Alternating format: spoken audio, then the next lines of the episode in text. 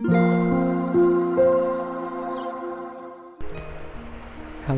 thank you for listening to Lemon and Daisy. 皆さんこんにちは、マックです。これを見ると心が落ち着くとかこれをやると穏やかな気持ちになるとかそういうことってありますか？私は自宅の近くにあるこの浜辺に来て何も考えないというのが今一番心が落ち着くことですね。あとは好きな音楽を聴いたりゆっくりとカフェラテを飲むというのが今一番自分でやっていることなんですけど皆さんはどういうことで心が落ち着きますか？つい子供と喧嘩してしまったとか仕事で嫌なことがあったとかそういう時ってどうされてますか？私はデザイナーなのでいろいろアイデアが出なかったりとか思うようにこう自分が作ったものができていないとかそういう時は結構あったりするんですがですね。何度かお伝えしているように本当にスランプに陥った時は、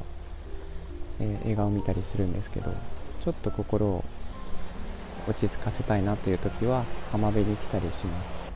まあ、みんながこう心乱れた時に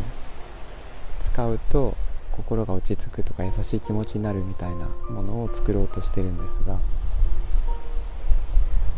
そうですね。前お伝えしたような、えー、大切な言葉だけを伝えられるメッセージアプリとかそういうものを作ろうとしています。これを使うと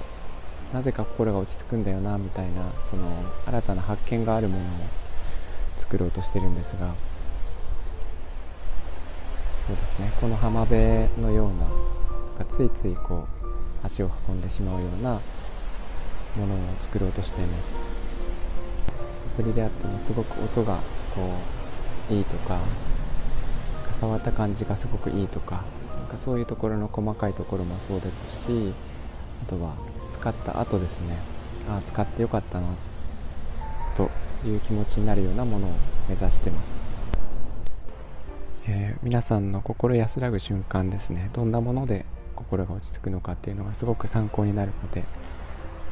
もしよければ、えー、レターとかコメントいただければと思います、えー、今日も聞いていただいてありがとうございました、えこれを聞いて優しい気持ちになっていただければありがたいです。Thank you for listening. I'll talk to you later. Bye bye.